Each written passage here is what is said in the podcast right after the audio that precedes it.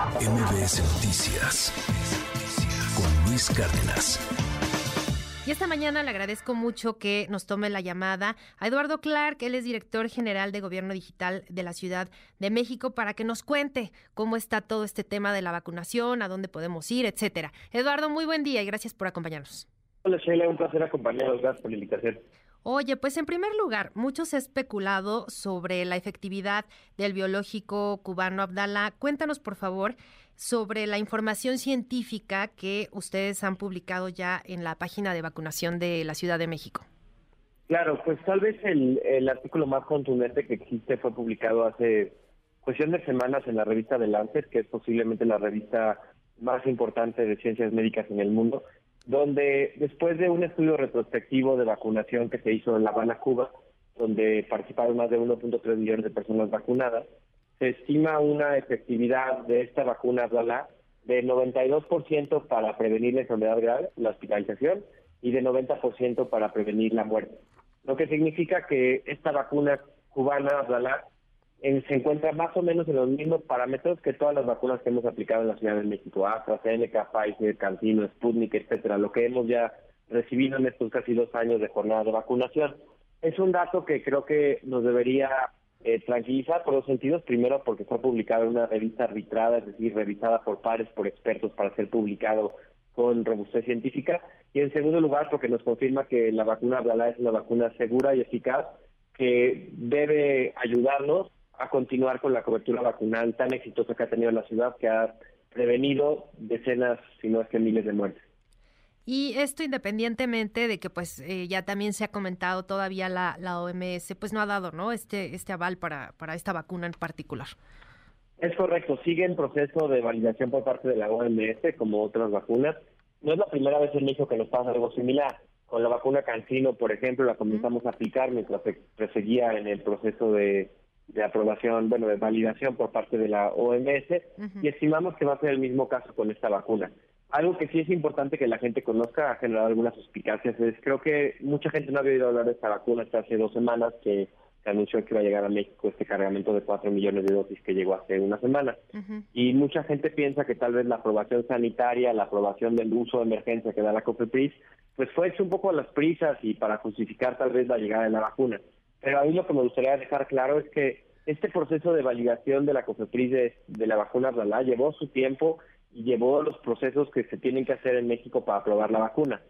La vacuna tiene aprobada en México desde hace más de un año, es decir, el 30 de diciembre emitió el uso de emergencia en México de la vacuna Abdala y pasó un año antes de que la pudiéramos aplicar, pero sí se pasaron casi seis meses previo a ese momento para que la vacuna fuera evaluada, estudiada y aprobada por la COFEPRIS, es decir, no fue hecho al vapor, fue hecho en tiempo y forma y ahora por primera vez, un año después de su aprobación, le estamos aplicando. Y pues y que la gente no se no desconfíe, ¿no? Ya ya hay eh, una certificación, ya hay un aval que, que, bien nos comentas este artículo de The entonces pues eh, no desconfíen, es, es segura y, y también entiendo que no se han presentado ni, ni efectos eh, ni reacciones que, que pudieran preocuparnos, ¿no? Sí, en los dos días que llevamos de aplicación son pocos, pero luego es, es buen tiempo para ver si hay efectos adversos serios. No hemos tenido ningún caso grave, más allá de lo que ustedes ya conocían, de un poco de malestar en el brazo, tal vez un poco de dolor de cabeza, pero lo mismo que hemos visto con otras vacunas. Sí, lo normal. Y, y siguiendo lo que tú ya mencionabas, para nosotros como gobierno de la ciudad es fundamental que la gente tenga confianza en esta vacuna, no solo porque nosotros tenemos confianza en ella, en las instituciones mexicanas que han avalado y aprobado la aplicación de esta vacuna, pero porque también en este contexto de repunte de casos COVID en nuestra ciudad, lo que estamos viendo es una desvinculación entre los casos y las hospitalizaciones. ¿A qué me refiero? Que cada vez menos porcentaje de los casos se traducen en casos graves. Y si eso está ocurriendo, y si eso ha ocurrido en las últimas tres olas prácticamente, la respuesta es muy clara. Es porque la gente en la Ciudad de México se ha vacunado, porque las coberturas de primera, segunda dosis, refuerzos son muy altas y son de las más altas que hemos encontrado en ciudades como la Ciudad de México alrededor del mundo. Y si queremos que este, pues, esta protección que nos permite, aún con casos, permanecer en relativa normalidad también minimizar los costos más onerosos a la vida de las personas del COVID, que son cuando la gente enferma gravemente, inclusive pierde la vida, Para eso tenemos que seguir vacunándonos y tener coberturas de vacunación de refuerzo altas, particularmente en poblaciones vulnerables. Y la vacuna que hay hoy es la vacuna Blalá, y por eso la importancia de que la gente sepa que es una vacuna segura, eficaz, y que eso genere las ganas, el deseo de vacunarse. Y pues cuéntanos, por favor, qué tenemos que hacer, quienes todavía no, no han recibido el refuerzo, para quién está dirigida esta campaña, todos los detalles, por favor. Claro, tenemos la vacuna disponible para ustedes en 230 unidades de salud del gobierno de la Ciudad de México. Son todos los puntos de vacunación, más bien todas las unidades de salud que tiene el gobierno de la ciudad. Encuentran los puntos en vacunación.cdmx.gov.mx. Todos abren de lunes a viernes de 8 y media de la mañana a 3 de la tarde. Los requisitos para ponerse la vacuna como primera dosis o como refuerzo son tener más de 18 años y en el caso de refuerzo haberse puesto la última dosis de la vacuna hace más de cuatro meses y fuera de eso no tenemos ningún requisito. No tienen que comprobar domicilio, es decir, pueden ir a la unidad que mejor les quede. Y son de la ciudad, perfecto, pero también si son de otra entidad federativa, si viven en otro país, también los vacunamos sin ningún tipo de restricción. Ok, y también eh, importante señalar que se deben dejar pasar cuatro meses, ¿no? Después de la última aplicación de, de, de, alguna vacuna. Correcto. Si nos vamos a poner un refuerzo, hay que habernos puesto la vacuna de COVID hace más de cuatro meses, que en este caso significaría habernos puesto la vacuna antes del 23 de agosto. Okay. Si la pusimos en septiembre, en octubre, les pedimos esperar un poco más. Va a haber vacunas en la ciudad, el gobierno de México sigue comprando vacunas, creemos que van a llegar algunos cargamentos de Abdalá en los próximos días, creo que de hecho llegó uno hoy, y va a haber suficiente disponibilidad para un rato. Entonces les pedimos la paciencia para que pasen los mínimos cuatro meses entre dosis y dosis.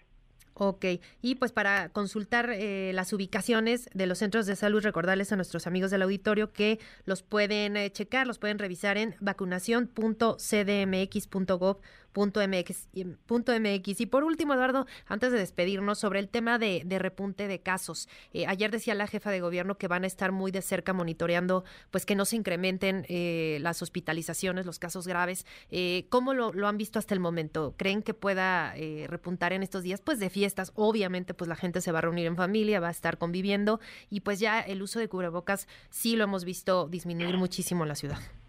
Sí, tenemos, bueno, para darles el panorama, tenemos ocho semanas de incremento de casos y todavía estimamos que la, trayectoria que tenemos el día de hoy siga creciendo algunas semanas más.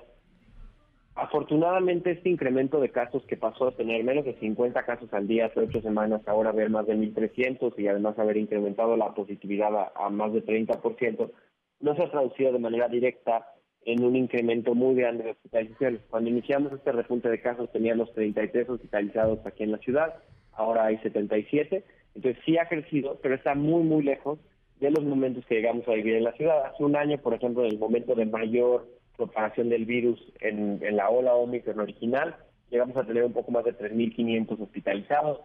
Eh, hace dos años llegamos a tener más de 10.000. Entonces, esta diferencia de magnitud de pasar de 10.000 a 77 hospitalizados, pues sí muestra el efecto de la vacuna. No significa, y esto tenemos que ser súper empáticos, que la gente deba decir, ya, el COVID no importa, ¿no? Claro. Si me contagio no pasa nada. Por el contrario, ayuda muchísimo que la gente sepa que está creciendo los casos, sepa que está más segura y que no tal vez entre en alguna crisis nerviosa de que se contagie, pero trate de evitar contagiarse. ¿Y cómo nos evitamos contagiar? De dos maneras. La vacuna, que no evita la, el contagio, pero sí reduce la probabilidad. Y en segundo lugar, ponernos el cubrebocas por lo menos unos meses, ahora que estamos en esta temporada invernal.